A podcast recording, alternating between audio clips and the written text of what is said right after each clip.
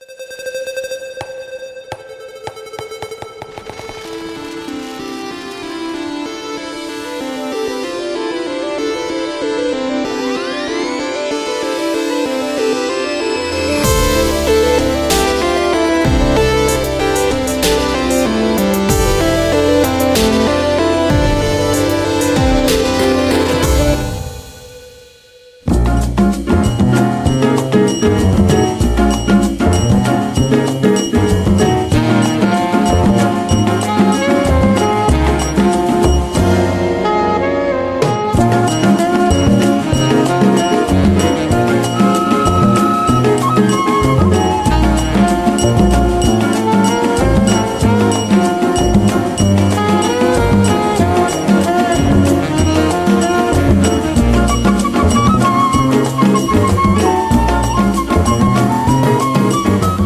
começando o episódio 28 do Tabulices, nosso podcast sobre boards. Tem boards, tem cards, mas também tem o quê?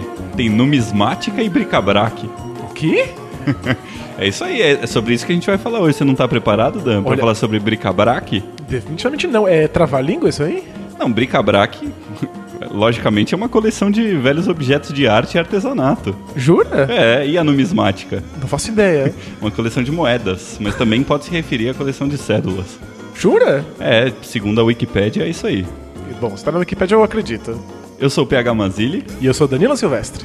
Sobre o que que a gente vai falar hoje então? Sobre bric-a-brac? A gente vai falar sobre coleção. É, tá quase lá. É, mas no nosso caso, coleção de jogos de tabuleiro. Legal. Então, a gente vai tentar abordar aqui o que, que é uma coleção, é, por que, que a gente coleciona jogos, é, o que, que é legal de se ter numa coleção e alguns outros assuntos relacionados a isso, certo? Certo? Mas antes, é, vamos fazer aqui a nossa coleção de redes sociais, né? Boa, a gente tem um monte mesmo. É, dá pro freguês escolher. Olha aí. Você pode encontrar a gente no Facebook, no Twitter, no Instagram e também na Ludopad. E aí você pode escutar a gente no seu agregador de podcast favorito ou lá no SoundCloud. Ah, e também na Ludopad, que a gente tem um feed por lá. Ótimo. Então, vamos que vamos pro tema. Bora!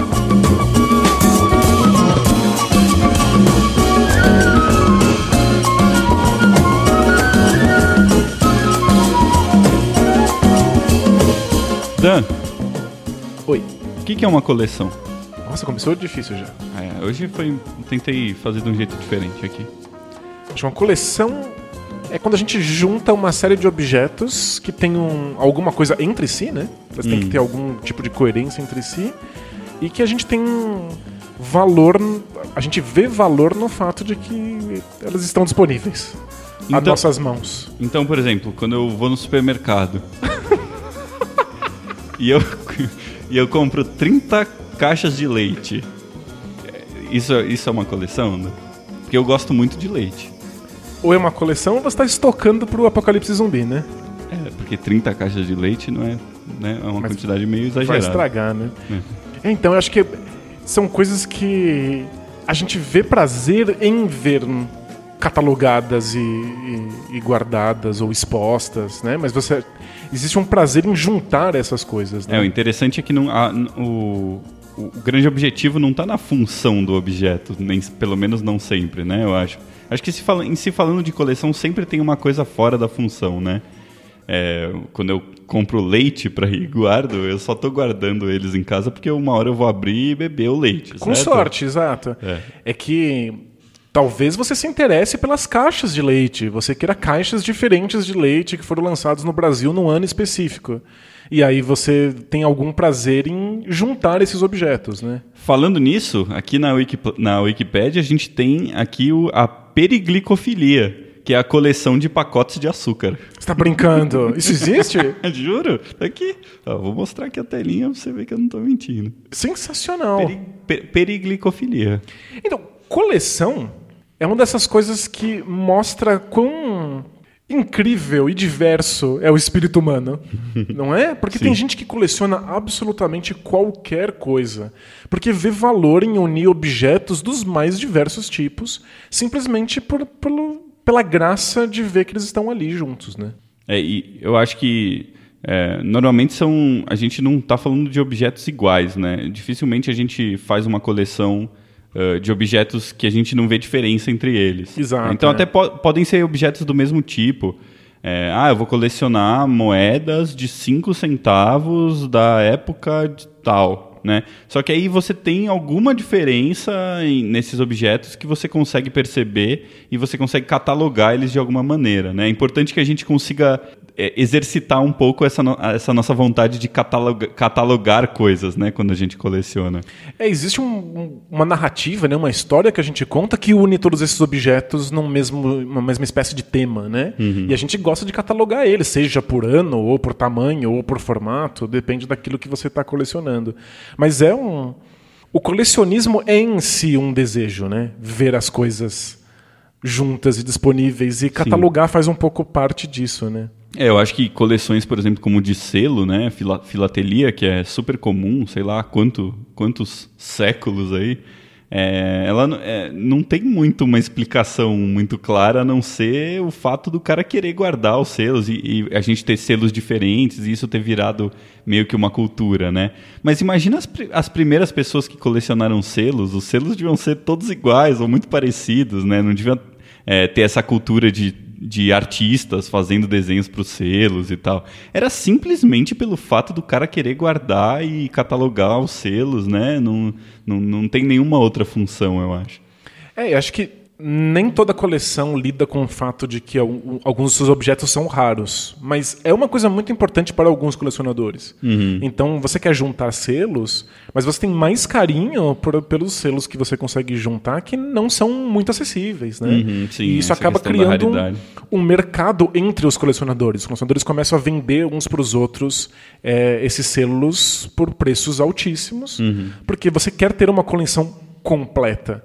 E eu acho que essa é uma, uma, marca da coleção, né? Nós sempre temos uma, um, um, desejo bizarro, estranho, de completar alguma coisa. Hum, de, de, preencher ter, uma, é, uma lacuna, né? De ter todos os alguma coisa. E aí você inventa hum. uma história, uma narrativa que dê um tema e você quer ter tudo aquilo que se encaixa naquele tema. É uma coisa quase lógica, né? De criar as regras pelas quais você faz um conjunto de coisas e ver tudo que consegue entrar naquele conjunto. Né? E a gente sabe muito bem que quando a gente enche esse copo aí, aparece um novo copo quase que imediatamente, né? Então, se você tem essa compulsão aí, essa vontade de colecionar coisas, ah, esses objetivos, eles sempre são objetivos temporários, né? Eles nunca são uh, o fim. Não, acho que não existe muito um fim de uma coleção, a não ser em casos muito específicos, né? É, às vezes você quer ter tudo aquilo que foi lançado em um ano específico, talvez um dia você consiga, né? É uma coleção de bonecos específica, mas aí normalmente o cara que coleciona e termina a coleção de bonecos X, ele vai começar uma outra coleção depois, né? Ele não vai parar por aí. É, porque eu, eu, eu vejo que algumas dessas coleções elas têm um, um valor que é às vezes histórico, às vezes estético. É, é, bonito ver aqueles objetos juntos, ver como uhum. eles se relacionam uns com os outros. Às vezes é simplesmente história, é uma coisa mais museológica. Você quer ver tudo aquilo que existiu naquele período temporal, então tá tudo junto. Mas a graça de colecionar não é necessariamente o prazer estético e museológico. A graça de colecionar é estar fazendo a sua coleção. Uhum. É estar colocando cada vez mais objetos dentro desse, desse conjunto. E às vezes isso implica correr atrás de coisas que são difíceis de encontrar. Existe algo de desafiador em fazer coleções. E eu hum. acho que é por isso que pessoas às vezes terminam coleções e começam outras imediatamente depois. É, porque eu acho que é o fato da coleção estar incompleta que faz com que o cara queira colecionar, né? Então, esse, esse sentimento de que está faltando uma coisa que você vai buscar e que você vai ter um trabalho, né, para conseguir e tal, e uma hora finalmente você vai vai ter a, um, pelo menos uma parte aí uma um uma coleção específica completa, é, o mais importante é isso, é você tá, tá no processo, né? O processo da coleção e não o fim, né? Exatamente. Perfeito. Legal. E quando a gente fala de coleção de jogos, e agora mais especificamente de jogos de tabuleiro, claro, um, eu acho que as coisas se misturam um pouco, né? Porque uh, nem sempre a gente começa, eu acho que na verdade a gente não normalmente não começa uma coleção de jogos pela coleção em si. A gente começa pelos jogos, certo? A gente quer jogar jogos específicos. Perfeito. A gente quer ter eles à mão, a gente quer isso. poder usá-los. Né? Às vezes não é nenhum jogo específico, mas a, é, isso acontece muito com amigos meus que estão começando a jogar que me perguntam: ah, eu quero ter um jogo, eu quero ter um ou outro jogo que eu possa tirar ali, abrir a caixa e jogar com a minha esposa ou com os meus amigos em algum momento. Que jogo você me recomenda, né? Então, o lado da coleção não está muito aflorado aí nesse caso, né? Muito mais a questão de, de da prática mesmo. Você tem um objeto que você é, é útil, que você usa para alguma coisa, certo? Perfeito. Eu acho que a gente vai encontrar muitos jogadores que, embora usem a palavra coleção para descrever os jogos que eles têm em casa, não se, se associariam com um, um, intuito de colecionismo. Eles Perfeito. não achariam que eles são de fato colecionadores, porque muita gente quer ter, ter, ter conjuntos de jogos que são escolhas práticas. Tem gente que quer ter um jogo para cada ocasião distinta, para cada grupo de pessoas.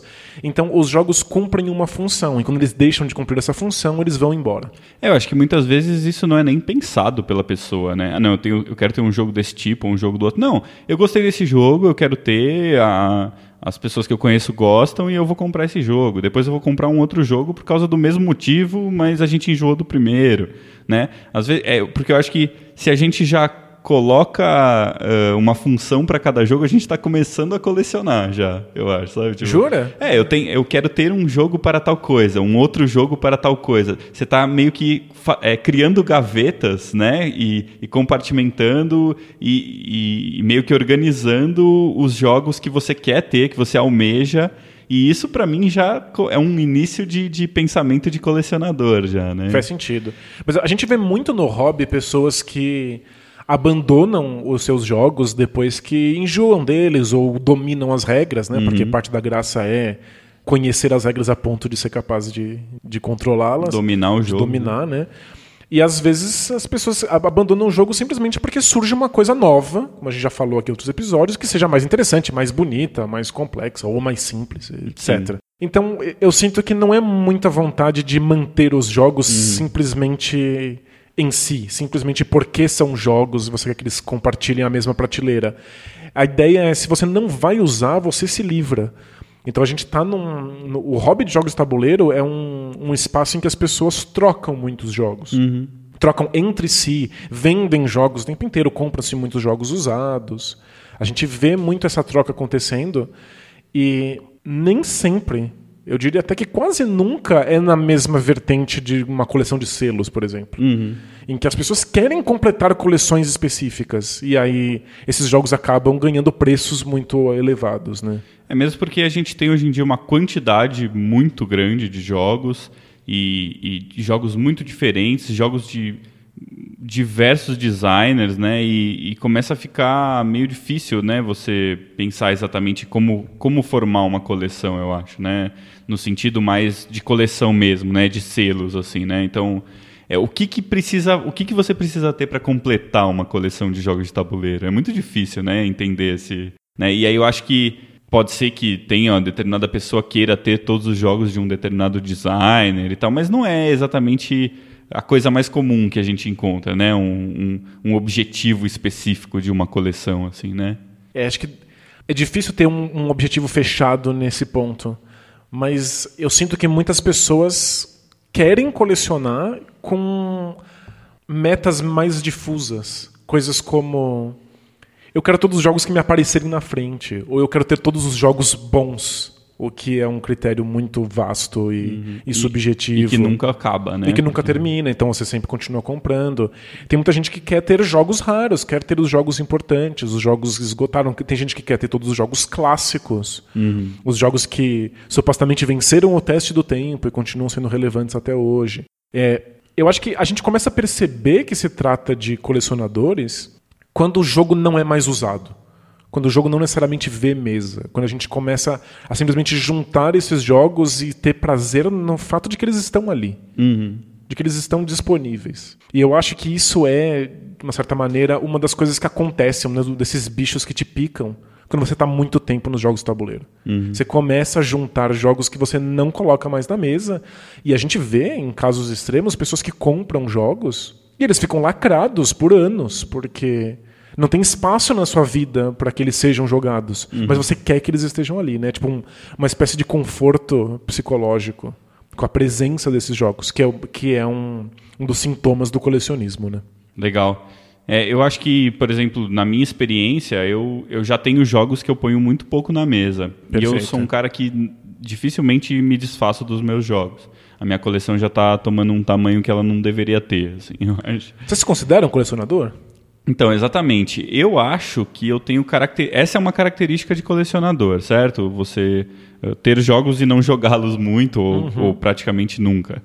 Mas ao mesmo tempo, eu acho que eu tenho várias características que se que me afastam um pouco desse desse perfil aí de colecionador, né?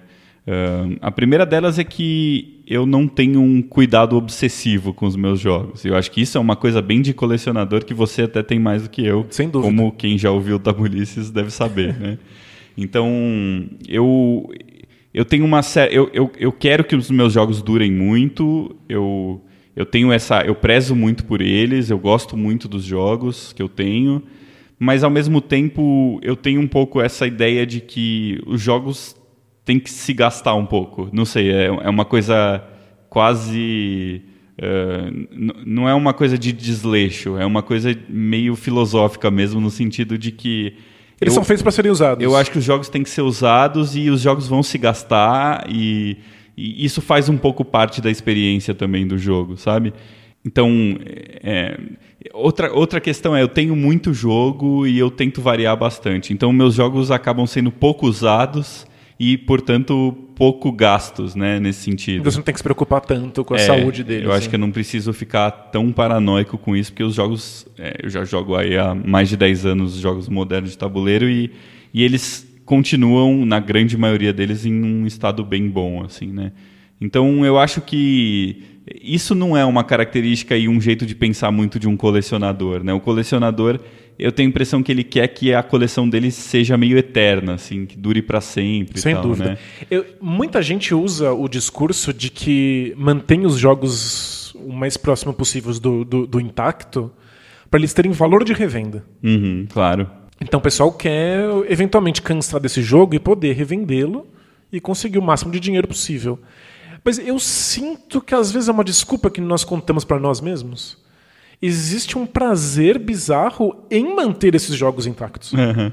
Assim como existe um, um valor de revenda num selo, mas existe um prazer em ver esse selo em, em condições perfeitas, ideais, guardado atrás do plástico correto, na temperatura correta. É, e isso eu acho que é uma característica super de colecionista, assim mesmo, né? Por Sem isso que eu, dúvida. eu, eu dei esse exemplo justamente para me tirar um pouco, né, desse lado. E eu sinto que os jogos de tabuleiro eles, eles passam muito pela coleção, principalmente porque eles são coisas físicas. Eles são coisas que têm um, um, um valor físico, mas também um interesse estético no fato de que eles são físicos. Então é legal olhar para jogos de tabuleiro, é legal pegar eles na mão, sentir a textura das coisas, ver o peso das miniaturas, ou o peso da- das cartas, o peso do tabuleiro. E isso faz com que a gente queira que essas coisas estejam em boas condições para que elas possam ser apreciadas. É verdade. E às vezes isso significa que o jogo não vai ser jogado. Eu acho que o meu grande exemplo é o Moby Dick, que é um jogo que eu considero importante na minha história como jogador, mas que eu amo pela qualidade das cartas, das ilustrações, dos componentes, e que eu não vejo situação na minha vida em que colocaria de novo na mesa para ser jogado. Não é um jogo que funciona bem o suficiente. É um jogo que o tema é muito importante e quase ninguém leu, Mob Dick. Então é um jogo que está tá ali na minha coleção, está ali na minha prateleira parado, simplesmente porque eu tenho prazer em saber que ele está ali, porque os componentes são incríveis. E às vezes eu posso parar, abrir, olhar os componentes, sabe? Cheiro a carta, a carta tem um cheiro específico gostoso. Você fecha e guarda de novo. Né? É interessante porque, no fim das contas, a gente tem pode ter várias coleções dentro do, do, do mundo, do, do hobby dos jogos de tabuleiro, né? É, coleções de tipos diferentes mesmo. Então, é, nesse caso, é, um, é uma, uma coisa afetiva para você, né? Uma, uma questão afetiva e você pode ir para esse lado de colecionar jogos que te remetam a outras eh, obras, né, outras coisas da sua vida que você acha interessante e tal. E aí tem um tem um valor estético misturado com essa questão afetiva de você ver as peças É. daquele universo serem transformadas num jogo de tabuleiro e tal. Perfeito. Tem gente que simplesmente coleciona mesmo os jogos, o próprio, o próprio jogo e os, a quantidade de jogos é a coleção. Mas tem gente que coleciona, por exemplo, cartas de Magic, né? Cartas de um jogo específico, ou miniaturas, né? Um, é um outro, um outro âmbito aí das coleções, né? O cara joga Warhammer lá e coleciona miniaturas de Warhammer e aí tem muito mais a ver com a questão das miniaturas do que com o jogo em si, né? Eu acho que no caso do Magic já é mais misturado, então a coleção faz muito parte do próprio jogo, porque você usa essas cartas que você ganha, né? E você não precisa usar todas, você você seleciona cartas que você conseguiu ali para montar o seu baralho e isso se, acaba se transformando no próprio jogo. O que é uma junção que, na minha opinião, é genial, né? Porque o cara juntou o, a, a, questão do, da coleção em si com a questão do jogo em si, né? É, não dá para separar muito as coisas no Magic, eu acho. Acho que o Magic faz isso inteligentemente porque você não compra a sua coleção de cartas do Magic completa. Sim, exato. Né? Você tem que continuar a busca, você tem que continuar procurando, as cartas são numeradas. Então, de fato, tem pessoas que não jogam, que só colecionam, como a gente comentou no, no, no episódio exclusivo de Magic. Isso, é. Jogos de tabuleiro mais convencionais não tem isso, né? Você tem todos os componentes no instante em que você compra. Então o colecionismo não vem daí. O colecionismo vem manter esse jogo mesmo quando ele perde o seu valor de uso e partir para o próximo jogo. É verdade, mas por exemplo, uh, no meu caso, eu acho que tem uma coisa, tive uma coisa muito específica numa época que era o X-Wing, o jogo de miniaturas de naves do Star Wars, Sim. né? Uh, eu eu não sei exatamente se eu estava comprando as miniaturas pelas miniaturas ou pelo jogo. É lógico que, no meu caso, ver um jogo interessante, né, a, a, num primeiro momento, ler as regras ou ver um vídeo e ver que aquele jogo me interessa é bastante importante, porque eu não sou um colecionador é, nato, assim, né? Perfeito. Mas, a partir de um certo momento, eu só queria ter mais daquelas naves, sabe? Eu queria comprar mais naves, porque não é um jogo, como você falou, que você compra a coleção completa de uma vez. E dá né? aquela sensação estranha quando você sabe que tem uma nave nova disponível e ela não está disponível para você. Exatamente, é. E principalmente para mim as naves que também têm um, têm um valor um pouco mais sentimental, são as naves que eu vi nos filmes, porque hoje em dia já tem naves estrambólicas é ali que eu não faço falar, a menor né? ideia, que vieram de quadrinhos, vieram de jogos e tal, de videogame, o, né? O, o tal do universo expandido. Né? Isso, é. E algumas dessas naves até, até são interessantes, eu, eu tenho algumas delas e, e, e gostei dos designs e tal, são muito bonitas, são já vêm pintadas, que é uma coisa que eu também não tenho paciência para fazer, né, pintar miniaturas e tal. Mas as naves clássicas mesmo, as naves dos filmes e tal, são as que realmente me pegam, assim, né, que eu junto um pouco também essa questão emocional e tal, e, e até de, de da infância de lembrar da, da, dos bonecos dos filmes e tal.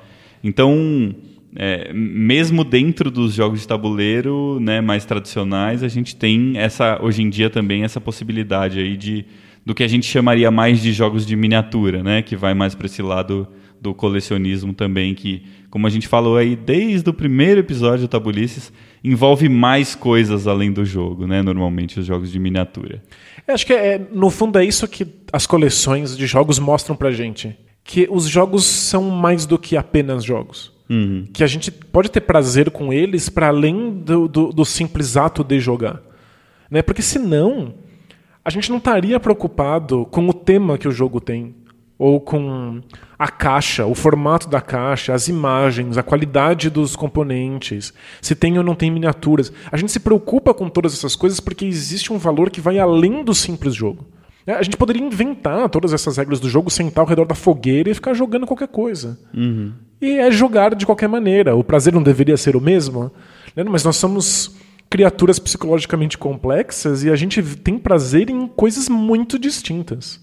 E acho que isso tem muito a ver com uma coisa que eu sempre penso, que é por que, que a gente não joga jogos, por exemplo, numa luderia, né? Por que, que a gente tem essa necessidade de ter os jogos, né? Mesmo no meu caso, que não, não me considero um colecionador exatamente de, de jogos, eu poderia jogar a grande maioria dos jogos que eu jogo numa luderia. Iria gastar provavelmente bem menos dinheiro. É, especialmente porque você diz que joga pouco os seus jogos porque você gosta de muita variedade, né? Exatamente. Então, como eu tenho bastante jogo e eu gosto de variar os jogos, uma luderia funcionaria bem para mim, mas por algum motivo eu gosto de ter esses jogos. E eu acho que vai muito para esse lado, né? Não é apenas pelo, pelo jogo em si, né? Tem, tem uma, uma aura e uma coisa a mais que a gente é, pode encontrar nos jogos, né?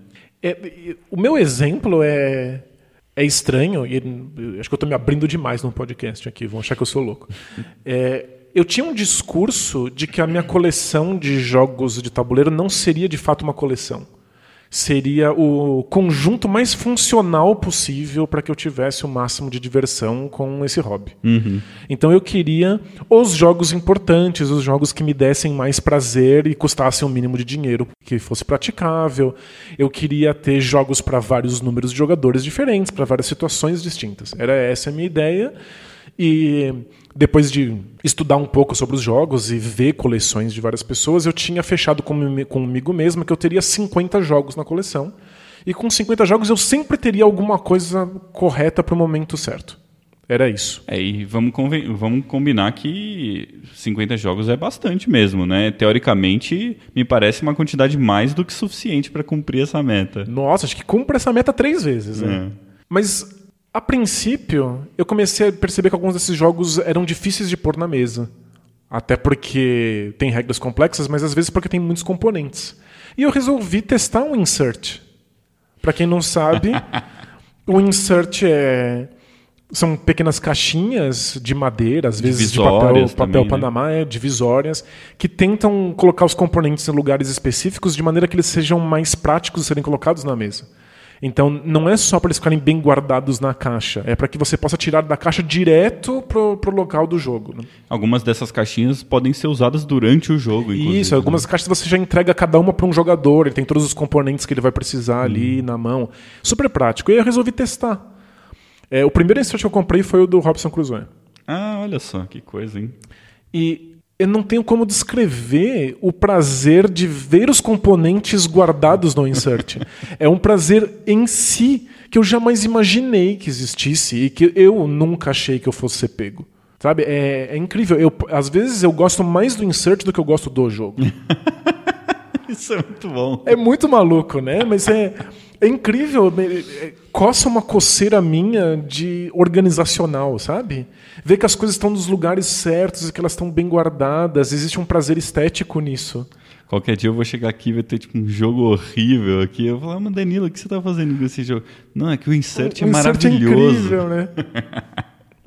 eu sou um dos malucos que abriu mão do insert do Lisboa, que é um dos raros jogos que já vem com o insert dentro. É. Eu, me, eu me livrei dele para comprar o insert de. Insira uma marca famosa de inserts brasileiros aqui. porque é um insert muito mais bonito e muito mais interessante. E é claro que agiliza o jogo. Sim. Existe um caráter funcional que eu não vou negar, é, é interessante e de fato faz com que alguns jogos meus venham, vejam mais mesa. Mas existe um valor sensorial Uhum. De ver que ele está ali, de tocar o insert. É, eu acho que esse que caso mim do funciona. Lisboa é, é, é, excelente, porque eu, eu tenho Lisboa também e eu acho o insert que vem com o jogo dele mais do que suficiente. Assim. Eu acho excelente é. o, o, insert. Então, excelente eu nunca diria. É, mas eu assim, acho. ele é suficiente. Então, é ele faz, ele é um... cumpre o seu papel. Né? Mas é porque você gosta do insert. Pra, mim, que só quero uma coisa que organize as peças, ele cumpre totalmente Mas é que o outro insert organiza ainda melhor, sabe? é, Entendi. E é engraçado que agora, depois de ter me rendido completamente a esse fetiche colecionista por inserts dos meus jogos, e quase todos os jogos que eu gosto na, na minha coleção hoje têm inserts, eu começo a perceber que não é tão diferente do tipo de prazer que eu tenho com o jogo.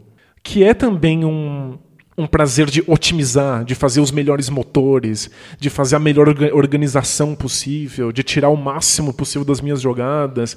E eu sinto que o Insert está fazendo isso de alguma maneira. É, o jogo de tabuleiro trabalha muito com essa questão, né? De de, de, organização, né? Você, se você pensar, a estratégia é um tipo de organização, né? Exato. Então, quando a gente está jogando, a gente está organizando coisas o tempo todo na nossa cabeça, né? Colocando prioridades, determinando prioridades, determinando tipos diferentes de, de, de possibilidades, né? Então, Perfeito. realmente acho que é, não é à toa que as duas coisas estão muito ligadas, as coleções e os jogos, né? É, e essa coisa de a gente tenta tirar o máximo das regras e parece que o insert tenta tirar o máximo dos componentes Sim. e da colocação Otimização deles. É.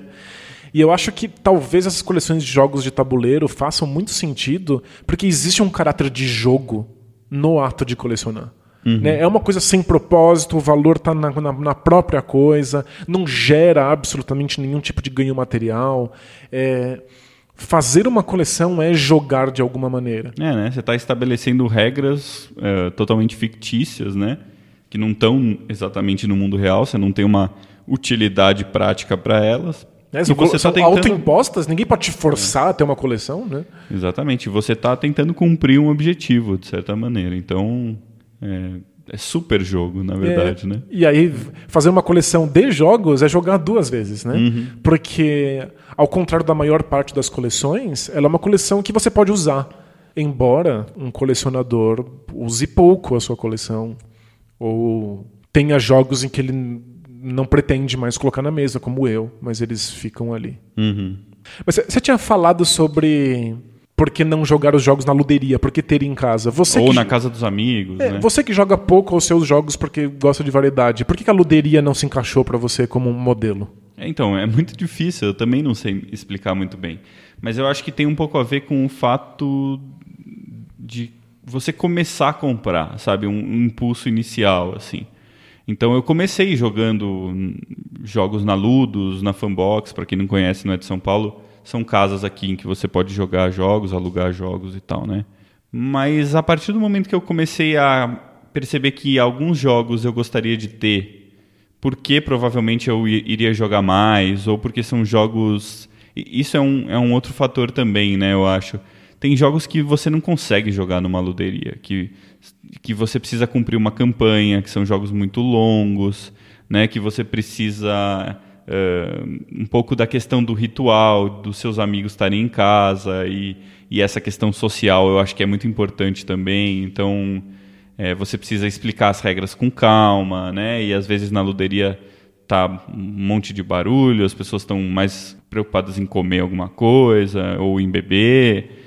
Então eu acho que a experiência em casa ela é mais controlada, ela é mais ritualística, né? Perfeito. E então eu não sei se isso tem a ver exatamente com a coleção em si, com o fato de colecionar, mas tem com certeza relação com ahn, o fato de, de- a importância mesmo de se ter um jogo em casa e não fora de casa, né? Eu sinto que a experiência é também mais profunda. Uhum. É, eu tenho muito medo de julgar jogos de tabuleiro por uma sensação inicial que não seja justa com o jogo. Uhum. É uma coisa que me, me apavora um pouco.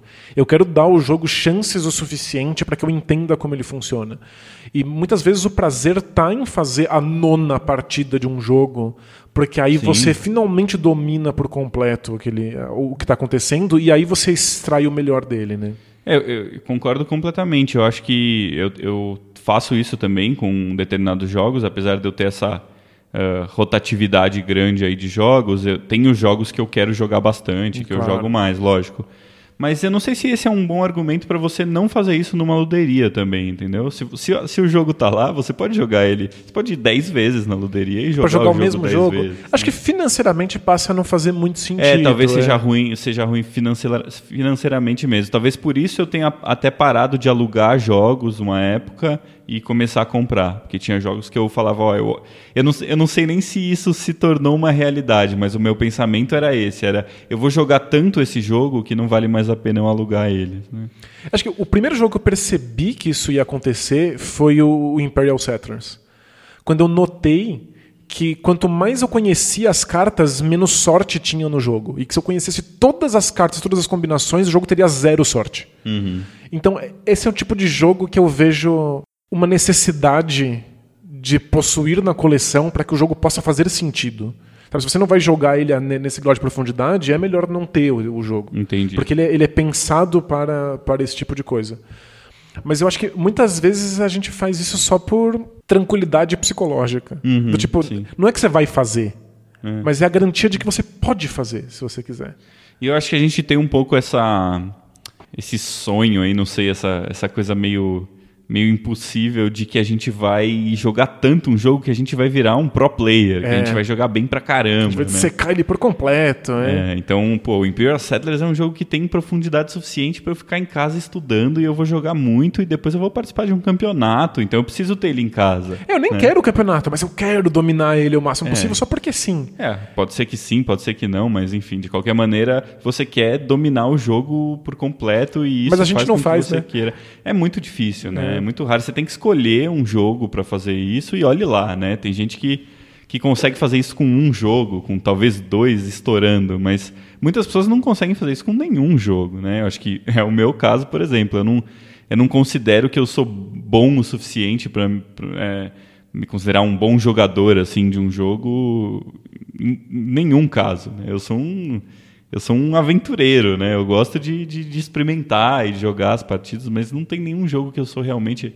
eh, bom, assim, que eu acho que eu me considero bom. Acho que eu cheguei mais perto disso com o Netrunner, né? Na época, inclusive, que eu participava dos encontros aqui em São Você Paulo. é muito bom. Netrunner. né? É, não, eu eu nem acho que eu sou muito bom, mas acho que eu conheci muito bem as cartas, eu conheci muito bem a coleção, acompanhava todas as, as expansões que saíam e tentava entender o que cada carta fazia e tal, né? Mas é realmente muito difícil chegar num, num nível pro player, assim, né? Não é... E normalmente quem faz isso se dedica muito a um jogo, a dois Perfeito. jogos. né? Eu acho que a coisa desconfortável disso e que acaba dedurando um pouco como colecionadores nós somos e como a nossa prática é meio irracional é que daria pra se dedicar única, exclusivamente a um, dois, três jogos. Claro. E pronto. Porque vários desses jogos que a gente tem na coleção são profundos o suficiente para que a gente passe uma década se dedicando só a eles. São jogos que têm muito a oferecer conforme você entrega mais tempo para eles. Mas existe alguma coisa irracional aí de que a gente não quer se dedicar a esses três jogos. Mesmo que fo- fossem três experiências extremamente satisfatórias e profundas, a gente quer todos os outros, né? É que eu acho que a gente consegue entender também que quando a gente faz isso, a gente está perdendo um lado muito grande dos jogos, né? A gente, a gente gosta desse fator mais artístico, se é que a gente pode falar dessa maneira, ou, ou de- do design, né? Do, de entender os jogos como um, um trabalho de design ou, um- ou até um trabalho mais artístico mesmo. É, e se você joga dois, três jogos durante cinco anos, você está perdendo esse universo, né? Você não está, você não tá prestando atenção no diálogo entre os, entre os game designers, você não está prestando atenção é, nas, na- nas escolhas de design, nas escolhas de mecânicas e de como isso pode lidar ou não com os temas. Então, existe todo um universo que eu acho que é muito contemplativo também e que a gente perde se a gente se dedica única e exclusivamente a um jogo, né? Assim, razão. A gente, a gente quer se expor às coisas, né? A gente quer ter contato com elas. Sim. Até porque existe um. Sempre essa esperança de que a próxima experiência que você tenha te transforme. Te, te mude, te faça alguém melhor, te faça alguém mais feliz, etc. Então a gente quer se expor, na maior parte das vezes, ao maior número de experiências possível. É que a gente tem muito medo na, na vida de que essas experiências sejam uma merda, ou que elas nos machuquem, etc. Mas nos jogos, que essas experiências são super controladas, a gente quer jogar o máximo possível de jogos diferentes, né? Claro. uhum, é, existe uma sensação né, muito específica de cada jogo. Né? Existe uma, uma coisa muito única aí que você consegue absorver jogando jogos diferentes. E, e jogos diferentes podem te trazer experiências completamente diferentes. Eu acho que Perfeito. esse é o grande lance. Né? É tipo, o jogo tem alguma coisa que é única dele em si, mas também existe uma coisa única que é como esse jogo vai, vai reagir quando tocar você. Né? Tipo, como é que é? vai ser a junção de você, de toda a sua vida com esse jogo. E a gente quer ter essa experiência. Mas por que guardar esses jogos depois que a experiência acontece, né? Por que, que a gente tem essa vontade de colocar todos eles juntos e tem alguns de nós têm tanta dificuldade de deixar esses jogos irem embora, né? É, eu acho que no meu caso tem muito a ver com aquela sigla FOMO, né? Fear of Missing Out, né? Que é uma coisa que está bem em voga hoje em dia, né? Com as coisas das redes sociais e tal. É, e eu acho que eu, eu tenho um pouco isso com essa questão e eu acho que isso é uma, é uma característica minha mesmo, de não me desfazer muito das coisas. Por é, esse FOMO, na verdade, é, é, a gente pode meio que explicar ele como se fosse um medo de que você vai perder uma sensação, alguma coisa que você teve, né, com com determinado objeto ou determinada experiência, se você não guardar, se você não não fizer aquilo num determinado momento, né, também específico.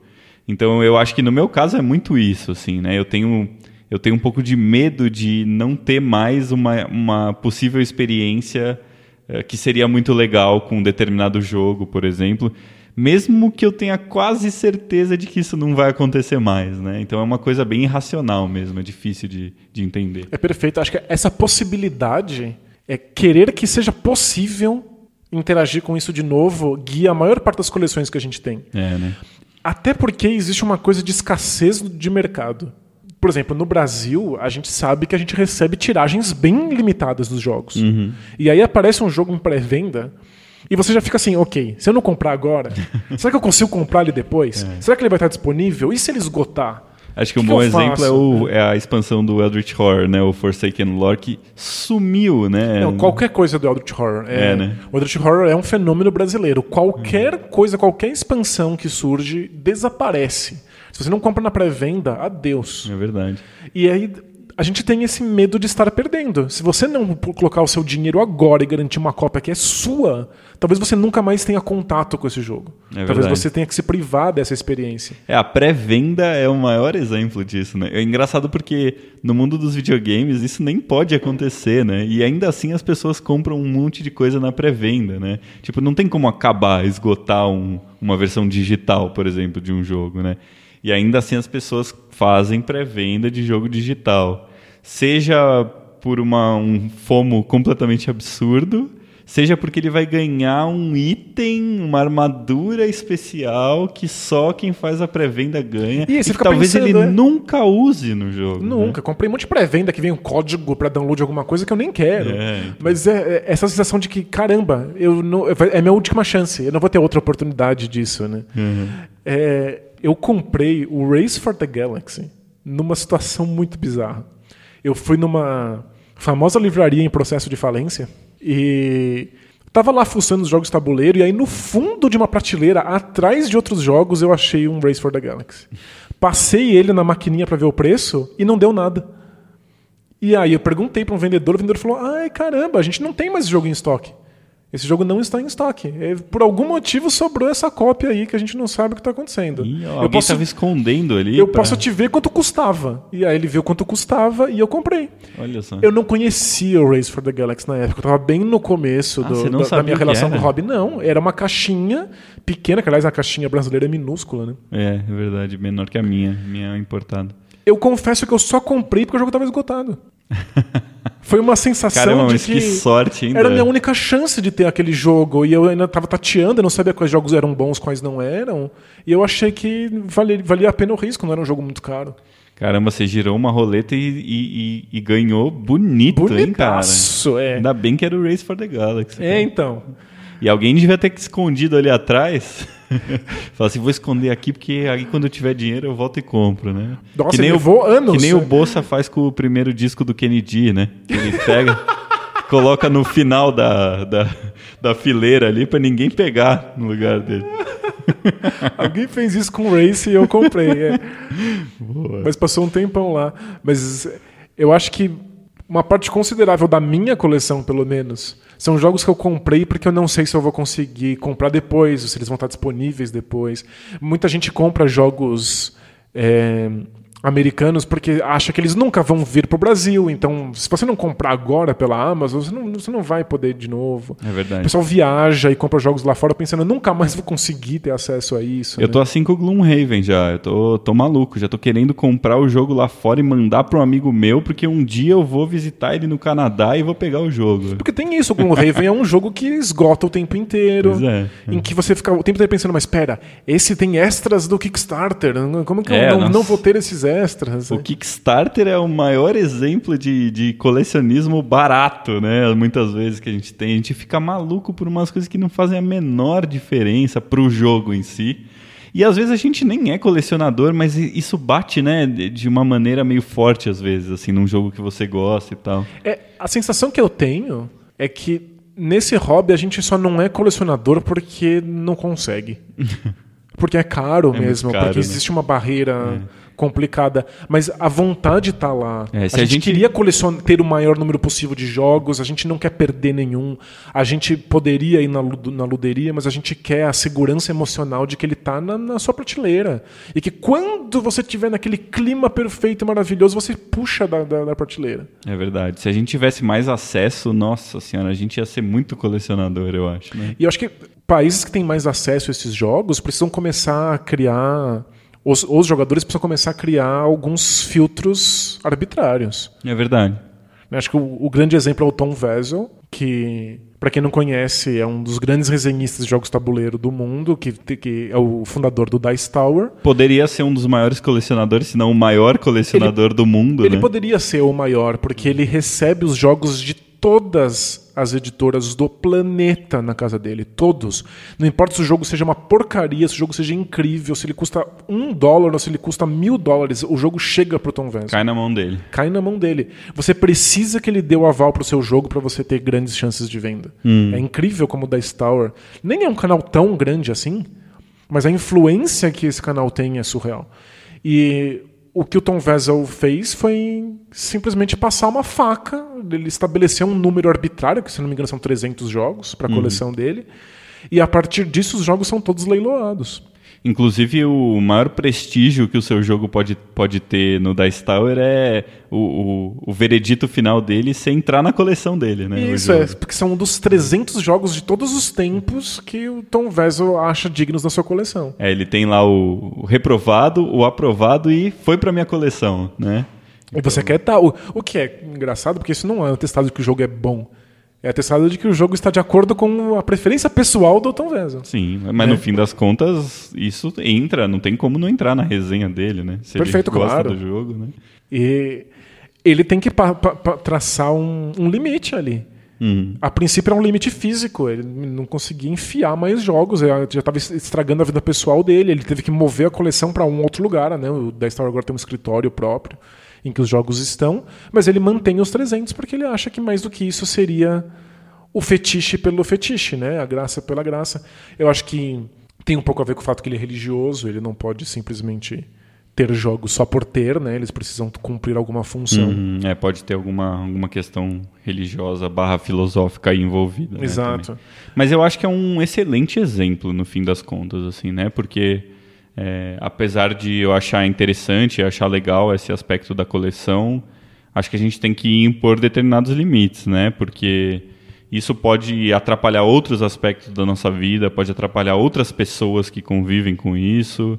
E, e é muito perigoso, né? É como a gente falou, pra gente nem tanto, né? Porque eu tô aí co- colecionando jogos há 10 anos e não tenho nem perto do limite do Tom Vessel ainda. Então, É, mas a- é perigoso pra gente justamente por ser muito caro. Também, né? Ver os Pode ser um sacrifícios outro aspecto. financeiros que as pessoas fazem pra ter um jogo que acabou de sair. Exatamente. Então, acho que acho interessante a ideia de viver num, num, num castelo de jogos, né? Tipo, olhar para o lado e ter jogos por todos os lados. É uma, é, é uma imagem muito bonita e que instiga, mas no fim das contas a gente não pode perder a. é, Às vezes a gente pode acontecer da gente perder um pouco a conexão com a realidade mesmo, né? Pensando tanto nessa, nesse lado colecionista. aí. Sem dúvida. Acho que eu quero sempre ressaltar que existem outros prazeres além dos prazeres convencionais que a gente aprende a associar aos jogos. Então existe prazer em lidar com as miniaturas, pegar as miniaturas, ver as miniaturas, é, pintar elas, né? Que tem gente que, que adora fazer isso. É, existe prazer no insert. Inclusive, eu descobri, porque eu estava num nível obsessivo muito louco, que existe um prazer em montar inserts. Porque tinham jogos que eu tinha e eu queria inserts, e os inserts não estavam disponíveis na famosa loja de inserts de madeira no- brasileira. Eu encontrei uma outra loja que mandava os inserts numa placa que você tem que destacar e colar você mesmo. E você gostou? Eu gostei. Eu comecei xingando muito, assim, ficando meio puto, e acabou sendo uma atividade artesanal. Eu, que sou a pessoa mais inábil do mundo com essas coisas, acabei encontrando uma diversão nisso. Era Adquiri legal. um é. gosto aí. É, tipo, tipo, passar pelo dia estressante e poder parar de noite e colar três peças de madeira e ver que elas viram uma coisa no final. Então, existe prazer no insert, na miniatura, na pintura, na colagem, é, na catalogação, em ficar dando nota, escrevendo resenha na Ludopédia ou no, no Board Game Geek. Verdade. Em encontrar a melhor maneira de guardar suas caixas para que elas não, não peguem umidade. Existe todo um prazer que vem disso. Uhum. A gente só não pode perder de vista que se tratam de jogos. É, o, a principal função dessas coisas é serem jogadas. Então, se o, o grau de colecionismo começa a comprometer a sua jogatina, a sua relação com a mesa, com as pessoas, com o jogo, talvez você esteja deixando esses prazeres ofuscarem o maior prazer que um jogo pode oferecer. Uhum, é verdade, concordo também. É, então, essa coisa, a gente até comentou no, no programa passado também, né? Essa coisa de, da obsess, obsessão com, com, com as peças e de, do cuidado e tal pode vir a fazer você ter uma relação pior com as pessoas que jogam com você. Né? Exato. Né? Ou então essa coisa mesmo de tipo, ah, eu, é, a, eu, os jogos são meus e eu quero jogar determinado jogo, eu vou tentar impor esse jogo aqui, né? Tudo isso tem um pouco a ver com às vezes também tem um pouco a ver com essa questão da coleção, né? De como você organiza as coisas na sua cabeça e do prazer que você tem nessas organizações e não em, em sentar com as pessoas e jogar e entender que o maior prazer está aí, no fim das contas, né? Exato, é. Você não precisa deixar esses outros prazeres de lado. Eu não vou jogar os meus inserts fora, pelo contrário, vou comprar mais inserts. É, eu também tenho um prazer bizarro que acho que todo, muita gente que compra jogos deve ter, que é o prazer de abrir o jogo pela primeira vez e destacar as coisas, né? E eu gosto de montar o jogo, mesmo que eu não vá jogar, eu monto o jogo, né? Eu abro o tabuleiro, eu ponho as peças no tabuleiro como se elas fossem ser jogadas é, na sequência e tal. E no fim, às vezes, eu só coloco as peças e, e, e guardo depois, né? É que existe um. Esse é um prazer material que a gente não tem muito acesso hoje. A gente passa muito tempo na frente de uma tela. Uhum. É, pegar as peças, colocá-las espacialmente numa mesa, fazer o punch, para quem não está no hobby há muito tempo, né? Panchar, o verbo panchar, é tirar as peças da placa em que elas vêm, né? pré-cortadas. É, o cheiro que essas placas têm. Sim, é um cheiro muito é específico. É, né? tipo, você acaba tendo esse, esse fetiche pelo, pelo material, pelo produto. Menos o The Grizzled que é o jogo ah, mais fedido nossa, do que mundo. O que será né? que aconteceu? Eu não faço ideia. Eu acho que The Grizzled quer dizer o fedido. deve ser isso, deve ser essa a tradução. Gente, eu tenho The Grizzled e a expansão do The Grizzled, as duas têm exatamente o mesmo fedor, foram compradas de pessoas diferentes, momentos diferentes. Não é uma, uma, uma, coisa das minhas cópias, pelo jeito é alguma coisa da impressão deles lá. Eu achava que o Danilo era lunático, mas eu senti o cheiro do The Grizzled e realmente é, mesmo, é, é muito esquisito. Quem tem o jogo aí pode comentar, porque é realmente muito louco. Mas é, tipo, expor os componentes já é uma, uma diversão em si, sim, né? Muitas sim, vezes a gente nem joga. Inclusive, jogos que já foram panteados têm menor preço de revenda. É, né? Também tem essa. É. O... Tem uma história interessante que é a Thalita, minha esposa, ela tá virando um personagem frequente aqui do Tabulis. No último programa eu tentei convencer ela a jogar Diablo. ai, ai. Foi um fracasso total. Mas ela fez uma coisa muito interessante que é o seguinte, ela colecionou o álbum da última Copa. E o interesse por futebol dela é Zero, no, né? no escala de 0 a 10 é menos 10. Mas o que, que ela fez? Ela comprou o álbum uhum. e ela comprou todas as figurinhas, ela completou, lógico, fez aquele aquele truquezinho ali no final de, de mandar para a editora lá. Para pegar as últimas. Para pegar é. as que você não, não conseguiu e tal. E ela não colou nenhuma figurinha. Ela Jura? tem o álbum e todas as figurinhas Só que sem não colar. Estão coladas. Porque ela tá aí pensando num empreendimento futuro. Alguém vai ter o tesão de colar as figurinhas, Ela né? quer vender o álbum da Copa com as figurinhas não coladas pro cara que comprar daqui a quando o álbum tiver algum valor, que eu acredito que seja daqui a mais ou menos 340 mil anos, o cara ter o prazer de colar as figurinhas no álbum. Então é mais ou menos por aí, né? Você vê como tem prazeres esquisitos nessa coisa da coleção, né? É, às vezes a gente acha esquisito colecionar jogos tabuleiro e a gente não lembra que nós estamos num país que é obcecado por colecionar figurinhas da Copa do Mundo. É. E que lida com mais ou menos as mesmas questões, né? Sim, claro. É, não faz nenhum sentido, não tem nenhum valor prático, inclusive não tem nenhum valor nem como referência. Os jogadores estão errados, porque eles, eles têm que imprimir com muita antecedência, então... As que... escalações não saíram. As escalações ainda. não saíram, aí você tem que depois colocar umas figurinhas que são figurinhas de errata. O é que verdade, faz as figurinhas né? estão por baixo valerem mais ainda.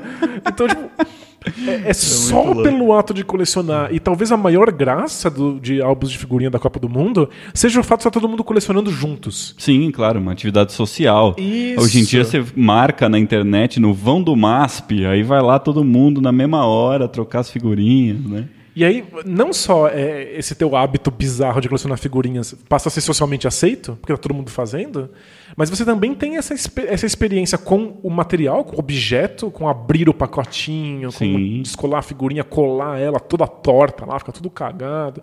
Mas também interagir com pessoas. E eu acho que os jogos tabuleiro têm isso. A gente coleciona, é socialmente aceito entre os nossos, né? Entre as outras pessoas comuns é meio uhum. bizarro, mas entre os é nossos verdade. é socialmente aceito. A gente gosta de lidar com, com os componentes e você ainda pode trocar jogos com outras pessoas. Existe todo um mercado de trocas, é super ativo lá na Ludopédia, por exemplo.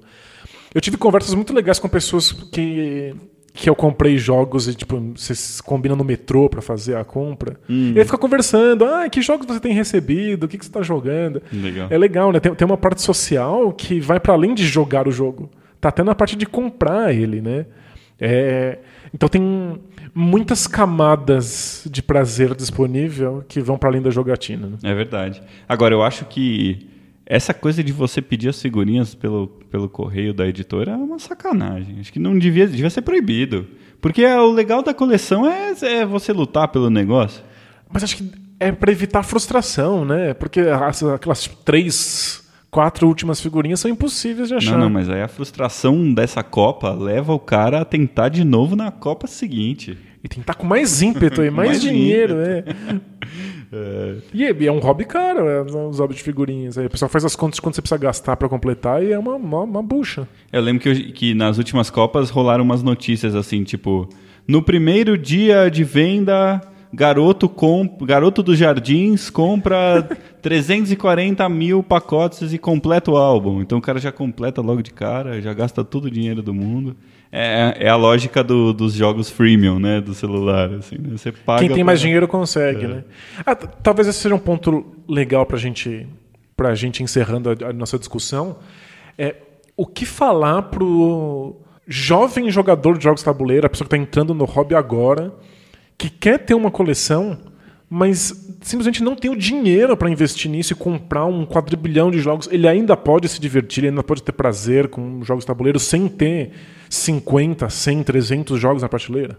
Com certeza, né? É, o primeiro lugar, a gente já falou aqui que ele não precisa ter os jogos necessariamente, né? Então, é, existem outras opções. Eu tenho amigos que amam jogo de tabuleiro e não tem nenhum jogo né? Alguns, assim, né? E, e são dos, dos jogadores mais assíduos que eu conheço, assim. Então, Muitas vezes o cara não tem jogo, mas ele marca as jogatinas na casa dele, ele reúne, ele conhece pessoas que têm jogos. Vai nos eventos, vai, nos vai eventos, nas luderias. Vai nas luderias. É isso depende um pouco de em que lugar do Brasil você tá, em que cidade Também. você tá, mas Lógico. dá para caçar por aí. Mas ainda assim, você pode ter uma coleção, e agora eu estou falando de coleção no sentido de um grupo de jogos mesmo, e não de, um, de uma coisa específica que faça algum sentido, né? Uma coleção no, é, falando de uma maneira geral. Mas você pode ter uma coleção pequena de jogos que atendem a necessidades diferentes e as necessidades que você quer, né, que você precisa suprir e tal, né? Eu imagino que, uh, não sei, se você comprar um jogo que você realmente sabe, que você pesquisou, que você de preferência já testou antes, sei lá, que seja a cada seis meses, né? Um, me parece uma quantidade mais do que suficiente para você conseguir explorar e jogar um jogo bom a fundo, né? E conhecer bem o jogo.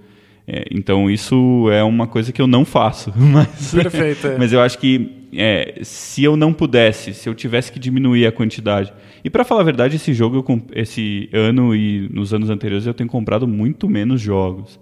Né? Tenho diminuído por questões financeiras, mas também por questões uh, de, de, de, fil de, filosofia mesmo, de, de, do que eu penso para minha coleção e tal. Uhum. Uh, então eu acho que é totalmente possível você comprar um jogo e ficar um bom tempo com ele e tal. É, dá para se divertir com certeza, né? É, eu admito que eu sou um colecionista.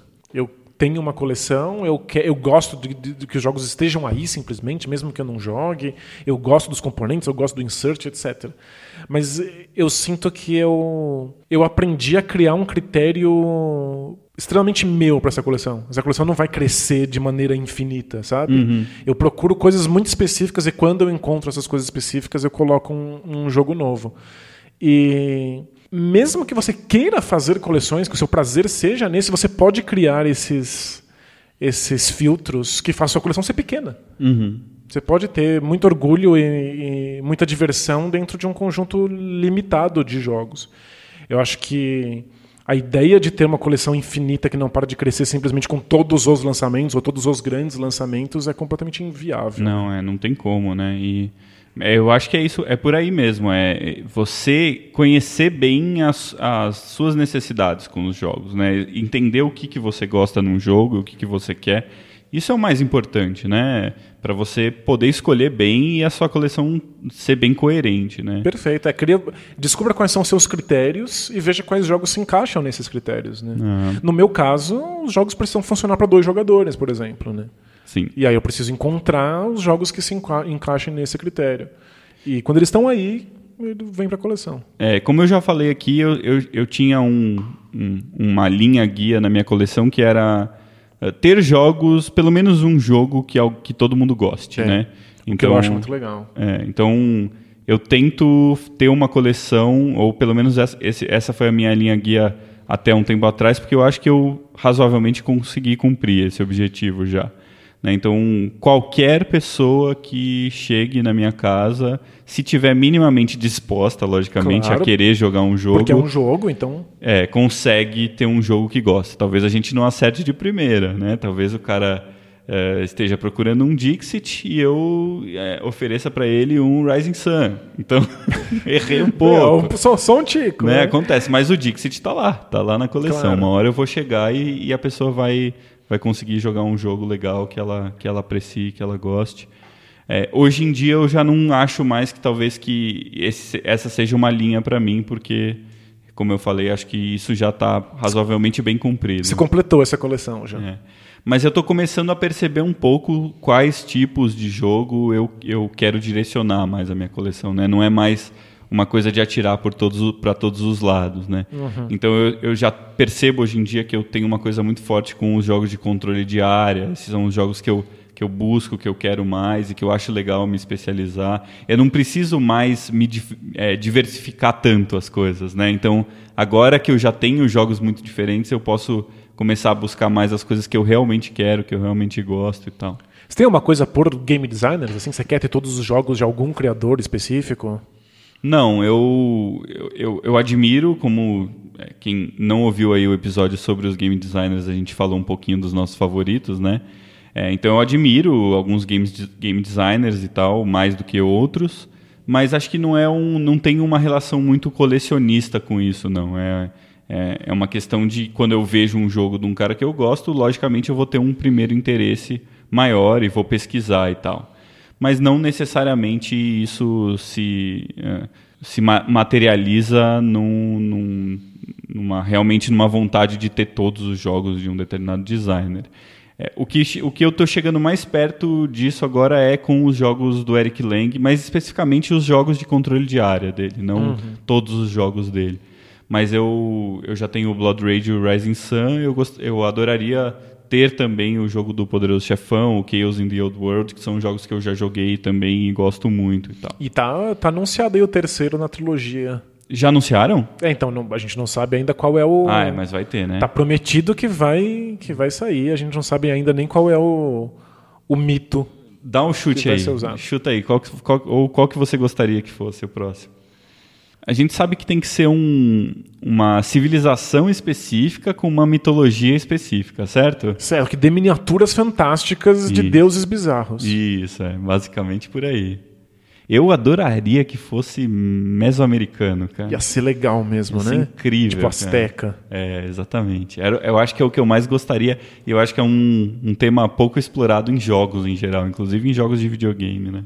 É, que a, a gente tem coisas como Tikal e o, e o, o Mexica, mas nunca são jogos de combate. Eles acabam explorando pouco a mitologia É, eles não estão lidando diretamente com a mitologia, né? Estão lidando mais com o, com o lugar, com a antropologia, digamos assim, né? Com a geografia do lugar e tal. É, tem, tem- tem deuses mais famosos, como podia ser grego, podia ser egípcio.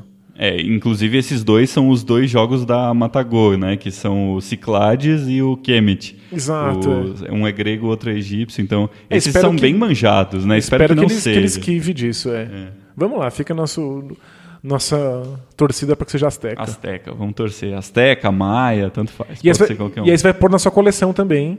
E eu já arrisco dizer que não vai ter espaço na sua vida para jogar todos esses jogos, talvez nem para guardar todos esses É jogos. verdade. Então você vê como tem um aspecto meio colecionista embutido aí, né, no, nessa questão. Não é jogos em geral, são jogos de um designer específico, com uma mecânica específica.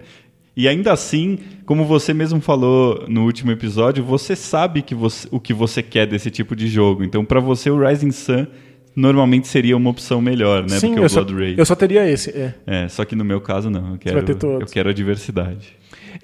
Eu tô, eu tenho na minha, na minha lista lá, esperando ver se algum maluco vende, eu quero o Tratiaporte do Inastravicek. Aham. Eu gosto tanto do Inastravicek que eu quero o jogo dele sobre moda, mesmo sabendo que o jogo vai ser repaginado por um tema que eu gosto muito mais, que é a indústria de videogame. Mas eu quero ver o que ele fez com moda. Só É. porque é ele, isso eu quero ter na minha coleção, não sei nem se eu vou jogar. Como eu vou convencer pessoas a jogar um jogo de moda comigo? Engraçado, você já me convenceu, viu? Vou te falar, porque eu gosto mais do tema moda do que do tema. Fora de brincadeira, assim, a gente, a gente comenta um pouquinho sobre como os jogos de tabuleiro às vezes criam interesses em temas que a gente às vezes não tem muito interesse, né? O exemplo máximo é jogo de pesca, jogo de porto, sei lá. jogo, de, plantar jogo de milho. porto é ótimo. Ninguém quer trabalhar num porto, a não ser que ganhe muito dinheiro. É. Ninguém faz isso de graça, né? Mas en- então, eu acho que eu tenho uma curiosidade no sentido de, de querer entender melhor o que, que, o que, que é interessante nesse mundo da moda. É, isso vai ser sua versão muito- abstrata. é. é, é, bom, é, pode ser que não, não faça muito sentido, mas algum sentido o temático deve fazer para mim, assim, né? Então, muito mais do que o, a indústria de desenvolvimento de jogos, que é o novo tema, né, repaginado, que é uma coisa que eu já conheço melhor, leio sobre o assunto e tal, né? Não, mas aí você está incentivando o meu comportamento colecionista e você não pode fazer isso, porque não tem mais espaço aqui. É, e infelizmente eu não, não posso fazer nada em relação a isso. Dani.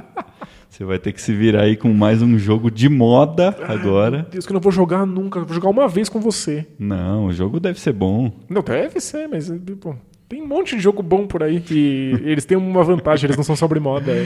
Pois é, es- essa foi exatamente a nossa discussão, o que mostra que a gente não chegou a lugar nenhum. Né? Pois é. Continuamos com a mesma ideia.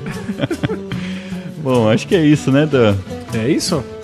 Colecionamos muitos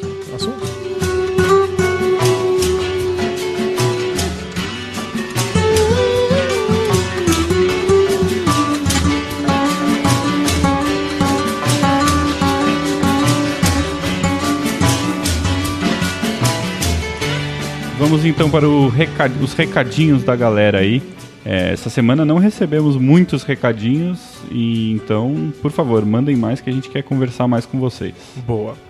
Tudo que vocês mandarem pra gente, a gente- usa de material aqui e dá pra ter umas discussões bacanas. Isso aí.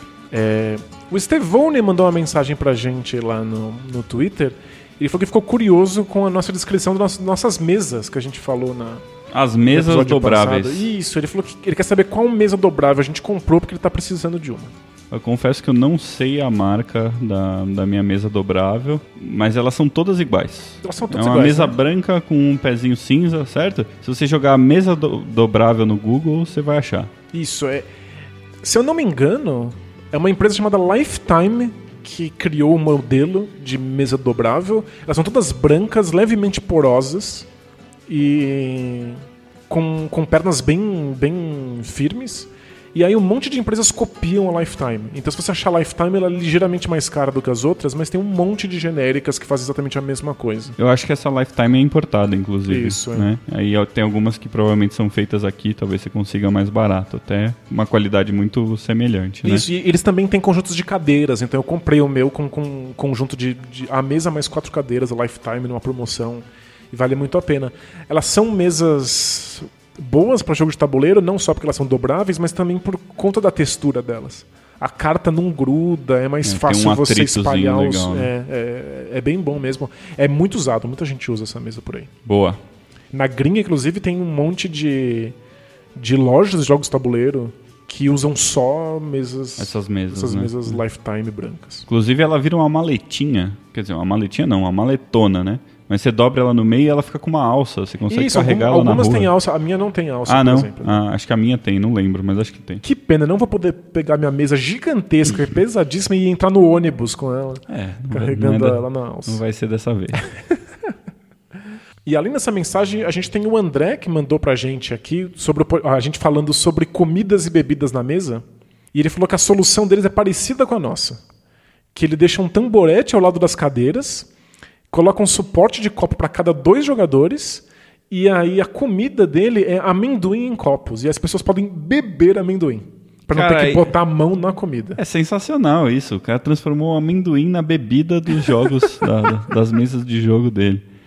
É incrível. Você pega o copo e você só plum, põe pra dentro o amendoim, não precisa encostar. Uma coisa gordurosa que não faz estrago nenhum na mesa. Ah, Gostei da solução, aprovado. Mas eu posso levantar aqui a minha questão? Manda ver. Por que, que a gente associa vários momentos de entretenimento Com amendoim. Com, com comida. E amendoim também, mas com comida. Porque as pessoas vão no cinema e elas levam aqueles pacotes gigantescos de pipoca. Tipo, por que você vai morrer de inanição se você não comer nas próximas duas horas? Mas a gente associa, né? A gente gosta de assistir coisas comendo. E aí É, a gente é joga um- jogos de tabuleiro comendo. Acho que é uma associação de prazeres mesmo, porque a gente come basicamente coisas muito gostosinhas quando a gente está fazendo outras coisas prazerosas, né? Ah, mas você não pode comer essas coisas gostosinhas depois ou antes? Pode, mas acho que né, as pessoas acham que eleva a experiência, né? Tem um prazer maior aí, né? Não sei te explicar, Dan, não sei. Tem um- uma gourmetização, assim, você leva o prazer, porque você harmoniza os sabores com o jogo. É, pode ser, não sei. Não tem, tem, tem o pessoal que ouve músicas específicas para cada jogo de tabuleiro, para melhorar a experiência. Tem, põe a- aí tem a ver com o tema também, E né? do playlists bem bacanas lá. E talvez tenha comidas específicas. Que comida específica você vai comer para esse jogo, para levar o. É uma coisa que eu não gosto, por exemplo, é de ouvir música e comer ao mesmo tempo. Eu acho esquisito. Eu não gosto. assim, se eu estiver comendo uma besteirinha numa festa, tudo bem. Agora, almoçar ouvindo música, eu já não gosto. Eu lembro de ter visto o André Abujanra falando sobre isso uma vez. Eu falei, nossa, eu, eu concordo Ele plenamente. também não gosta de comer e ouvir música? É, ele fala assim, ah, você, você tá comendo, aí, aí você tá comendo arroz. E aí entra aquela música com aquele baixo grave. Arroz não combina muito com baixo. eu gostei muito, eu me identifiquei muito com essa, com essa declaração dele aí. Então, e e pra, pra mim é, é filme. Não faz absolutamente nenhum sentido pra mim comer assistindo alguma coisa. É, mas se- se, se eu te convido pra ver um filme na minha casa, você não espera que tenha uma. Você não vai sentir falta de uma pipoquinha? De uma... Não, porque, Então, pra, pra mim, mastigar pipoca faz um barulho e me atrapalha da, da fruição do filme. Não, tudo bem, a, a pipoca realmente é polêmica, mas podia ser um marshmallow. O marshmallow, marshmallow não é muito macio e não faz barulho. nenhum, pô. E você ia gostar de ver o filme mascando um tenro marshmallow? Então, e se eu te falar que eu não gosto de mascar o marshmallow em nenhuma circunstância? Ah, agora eu desisto, então. é por aqui que a gente termina o programa de hoje. O marshmallow é muito escroto. Então tá bom. É, vamos. vamos escolher um jogo pra jogar agora, então, e acabar logo com isso, vai. O jogo que combine com marshmallow. vamos confessar que a gente vai jogar Smash Bros hoje. É verdade. Porque É. a gente não vai, não vai mexer na nossa coleção de jogos hoje. Hoje não, hoje ela vai ficar de lado. A gente tá empolgado pra jogar Smash Bros. Hoje o, a tela venceu. o eletrônico venceu e a gente vai experimentar uma belas partidas do, em Dude, Smash Bros. É, é bonito, a gente joga jogo de tabuleiro, não é porque não existe tecnologia. É porque existe, mas a gente escolhe não usar. É verdade, olha que legal. Mas hoje não, hoje a Hoje gente não. escolhe o Smash. Então é isso aí, vamos acabar por aqui. Boa. Falou! Tchau!